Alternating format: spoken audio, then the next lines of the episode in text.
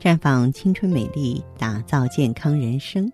各位听众朋友，大家好，您正在收听的是《普康好女人》节目，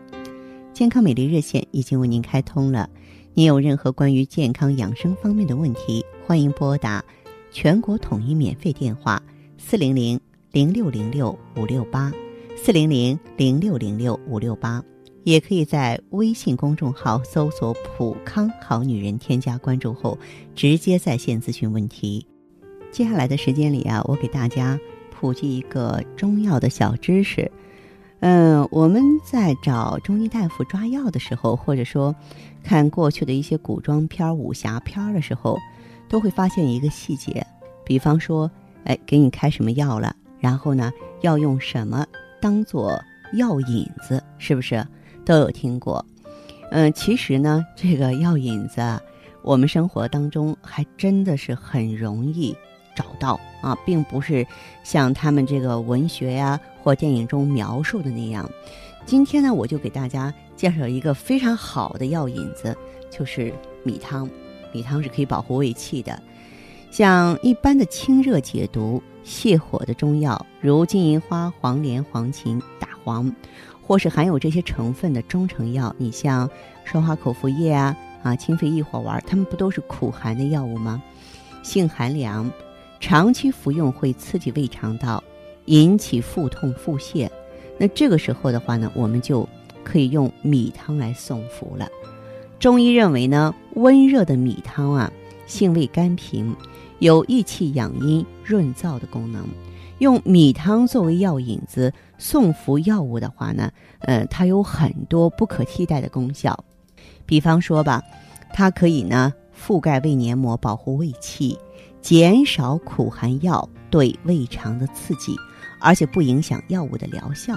而且它能降低毒性。米汤啊，可以缓解某些药物的刺激性，减弱它的毒性，减少毒副作用。而且米汤的味道香甜，覆盖在舌头上，可以降低舌头对药物苦味的敏感性，减少苦味儿。外感发热的时候，我们服用一些解表药，像麻黄汤、桂枝汤。感冒冲剂可以喝热米汤，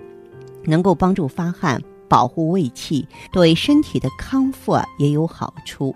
米汤还有补气健脾的功效，送服健脾利湿以及滋补性的中成药啊也有很好的效果。比方说，你可以用小米汤送服香连丸，大米汤送服八珍丸、白子养心丸、人参健脾丸等等啊。那么现代医学认为呢？米汤中含有丰富的碳水化合物，在患病时适量吃，可以补充体力，有助于康复。不过呢，糖尿病患者服用这类药是否可以用米汤的话，要咨询医生，要辨别你的体质再来决定，咱免得引起血糖的波动。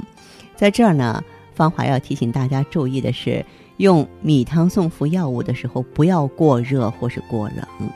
温热的米汤更适宜。当然，你发汗的时候稍微热一点没关系，尽量选择稠而不含米粒的部分。注意熬制米汤的时候别放碱，否则的话可能就会影响药效了。收音机前的好朋友，在您关注收听节目的时候，哎，如果说自己呀、家人啊也遇到这样那样的问题了，或者是说你也想在我们的节目当中学个一招半式去灵活的运用，那好啊。芳华可以说张开双手欢迎您，呃，马上拿起手边的电话拨通我们的健康美丽专线吧，号码是